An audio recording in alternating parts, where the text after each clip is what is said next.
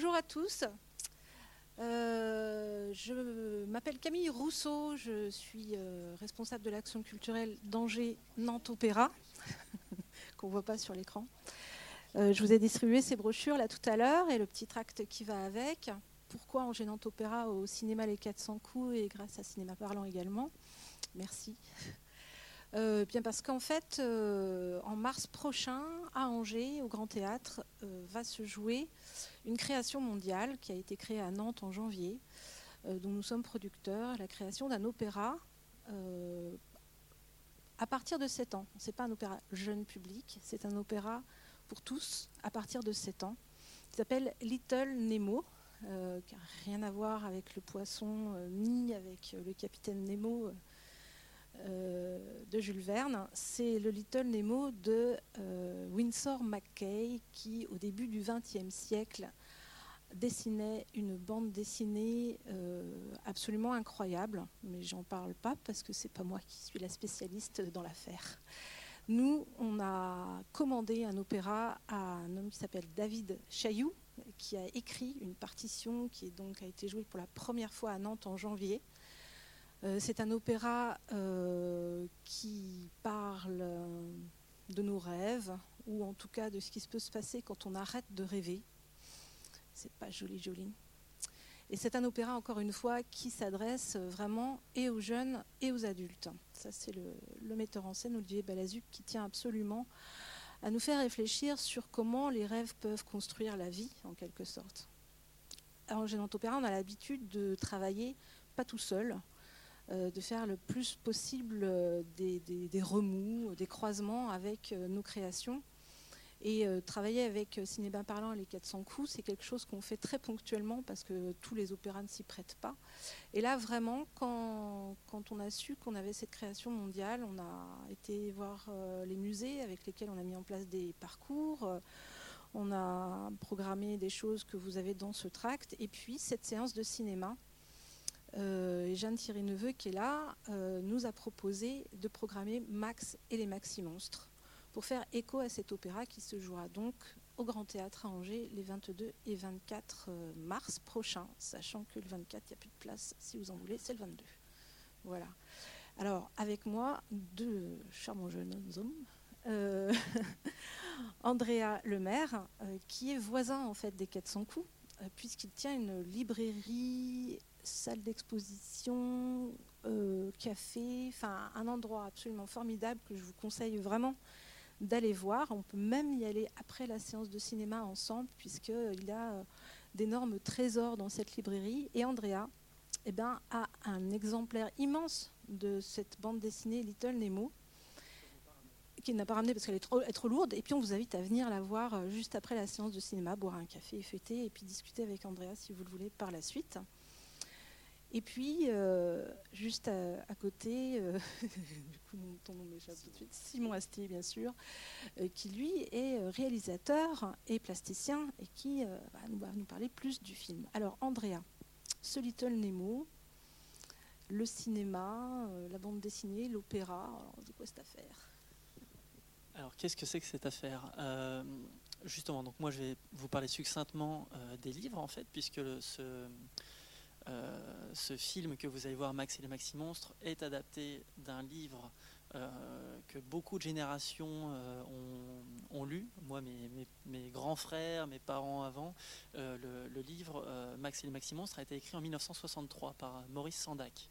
Voilà. Et donc moi, en tant que libraire, je vais plus parler du livre pour vous expliquer un petit peu pourquoi on, on décide de projeter aujourd'hui Max et les Maxi Monstres dans le cadre de l'adaptation Little Nemo.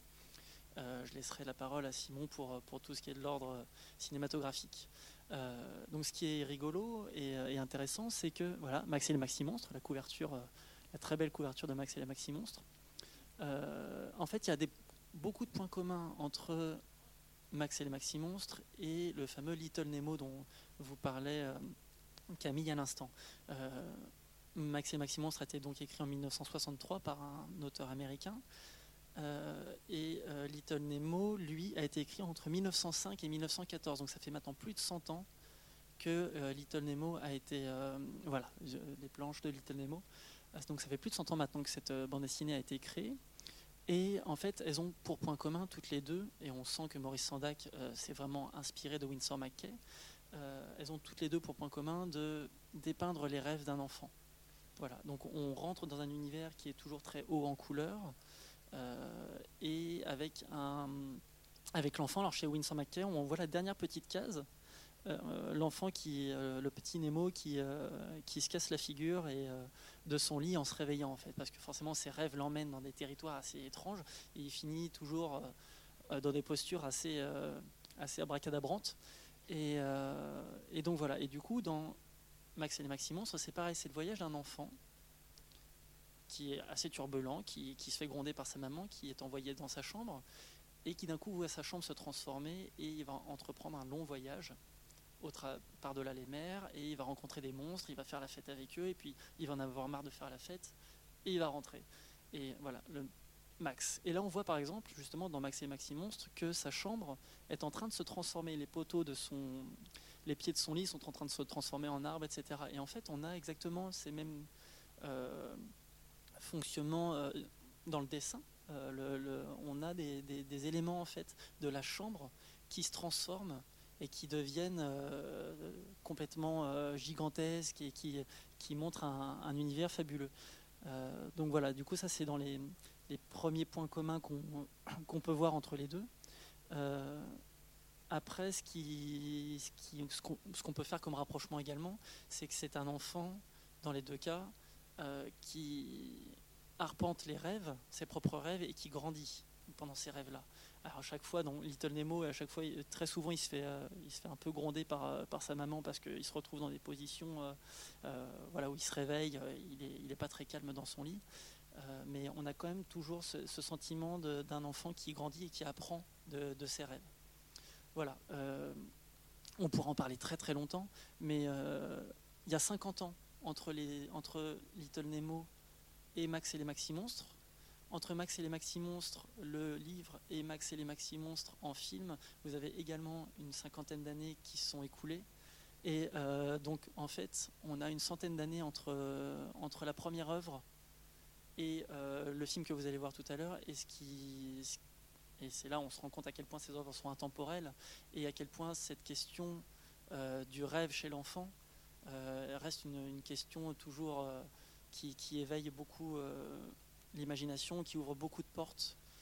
Euh, voilà. Après, dernière chose dont je parlerai, c'est euh, en ce qui concerne en fait la mise en page entre les deux livres. C'est-à-dire que Little Nemo, Winsor McKay en fait était considéré comme un peu le, père de la bande dessinée. C'est le début voilà, de la bande dessinée comme on la connaît aujourd'hui, avec des successions de cases. On a un univers un peu séquentiel, c'est-à-dire que vous avez euh, des, cases qui se répètent et qui permettent de mettre en, place le mouvement, alors que dans euh, Maxi et Maxi Monstre, comme vous voyez là, en fait, c'est une, une planche, c'est à chaque fois un dessin par page. Et voilà, donc c'est plus un livre jeunesse comme, euh, comme, on, comme on les connaît. Euh, ce qui est très marrant, c'est que en fait, Max et les Maxi Monstres est adapté en film, alors qu'il donne à voir plutôt des espèces de grandes scènes qui se succèdent et qui seraient du coup très faciles à adapter au théâtre. Et Little Nemo, lui, qui est de l'ordre de l'art séquentiel, donc euh, plus proche du cinéma, lui est adapté au théâtre. Et du coup, c'est assez rigolo de voir cet inversement euh, qui s'est fait, mais euh, du coup, ces deux œuvres qui, se complètent et qui offrent tellement de, choses, tellement de paysages incroyables à voir et, tellement de choses aussi de paysages intérieurs. Et ça, parle aussi beaucoup de, l'enfant, de l'humain, de, l'enfant qu'on garde au fond de nous ou au contraire qui parfois se réveille. Euh, voilà, donc après, euh, moi je vais laisser la parole à Simon pour, euh, pour la suite, pour parler vraiment du film et de la façon qu'ils ont d'adapter, des choix qui sont faits dans l'adaptation justement de ces, de ces dessins et de ces univers. Voilà, merci à vous. Alors, si ça marche, bonjour. Le... Alors voilà, adapter un livre en film, c'est un sacré pari, puisqu'un livre, on peut prendre son temps pour le lire. Euh, un album jeunesse, ça se lit aussi assez rapidement, même si on peut prendre tout le temps euh, nécessaire. Euh, là, donc, le film a été réalisé par Spike Jones, et en faire un long métrage, ça a été un sacré défi. Il a fallu justement bah, rendre l'histoire un peu plus complexe, raconter justement Max qui, sont ses parents. Donc voilà, donc, il donc l'idée c'était pas de, faire exactement la même chose en film. donc l'histoire justement a été, a été un, petit peu transformée. là dans l'histoire justement, le Max il se retrouve puni dans sa chambre et les arbres, on voyait tout à l'heure, poussent, poussent à l'intérieur de sa chambre. Là pour le coup, dans l'histoire, il fait une fugue et il décide de partir et puis il part dans son propre imaginaire. Donc là, il y a pas mal justement de, changements qui ont, été choisis. Et euh, le deuxième pari, c'est comment rendre euh, euh, un film aussi fort que, l'album Max et le Maxi Monstre. Alors donc John Cusack, en fait, il y a déjà eu une, tentative de réalisation de films d'animation dans les années 80 de Max et les Maxi Monstres, mais ça a été très laborieux, ça a été assez rapidement abandonné. Euh, et, après plusieurs années, euh, il y a plusieurs auteurs qui s'étaient déjà, enfin plusieurs réalisateurs qui s'étaient qui s'étaient un peu lancés. Et là, il a justement, il est parti sur une adaptation cinématographique. Et là, pour le coup, c'est pas un film d'animation. Ça aurait pu effectivement faire, euh, il aurait pu utiliser des, des, personnages en 3D. Et là, c'était pas du tout son, son, souhait. Donc, c'est beaucoup d'utilisation de, de, costumes. Donc, les personnes sont entièrement dans des costumes. Et ces costumes ont été créés, donc spécialement les costumes de monstres ont été créés par euh, la, compagnie de Jim Henson. En fait, Jim Henson, c'était c'est un, maître en matière de costumes et marionnettes. C'est celui qui a conçu les marionnettes des Fraggle Rock, des Muppet Show. Euh, il, a, il, a, fait aussi toutes les, créations de marionnettes et costumes du film de Franz Oz, euh, Dark Crystal. Donc c'est vraiment un, voilà, il est vraiment expert, expert en la matière. Et ces marionnettes ont été donc à la fois euh, conçu pour être euh, habité par des, comédiens, et les, expressions sont entièrement euh, robotisées. Donc ce qui fait que les, mouvements des, des bouches, des yeux sont entièrement robotisés, et en plus il y a eu un traitement numérique. Donc c'est là où l'outil numérique est vraiment au service de l'histoire. On n'a pas du tout l'impression de voir un film en 3D, mais c'est justement l'outil numérique qui est vraiment utilisé pour ça en fait. Et donc voilà, donc je ne vais pas raconter évidemment toute l'histoire, toute l'adaptation. Euh, pour quand, même, fabriquer un seul costume, il a fallu 8 euh, mois de fabrication pour chaque costume, donc qui est quand même assez, assez conséquent. Et euh, à un moment donné, il y a une séquence dans un désert et il a fallu 250 personnes sur le tournage pour s'occuper justement de la régie, des costumes. il y a eu une création d'un décor d'un arbre géant de 35 mètres de haut. Enfin, c'est assez, assez, assez conséquent. Donc ça a été des, nombreuses personnes qui ont travaillé sur ce, projet-là. Et en fait, ces personnes-là, il a fallu les, utiliser. Euh, il a fallu, en fait, euh, ils étaient sur place lors du tournage pour la manipulation. Et c'est là où le numérique est quand même assez, euh, magique. On a pu les, enfin, on a pu. L'équipe technique a pu les effacer numériquement pour pouvoir vraiment avoir un film qui tient la route tout du long. Donc, après la projection, on peut se retrouver dans ta librairie pour en discuter si vous êtes euh, voilà si vous voulez en discuter un peu plus euh, si vous avez des questions sur le film la façon dont il a été réalisé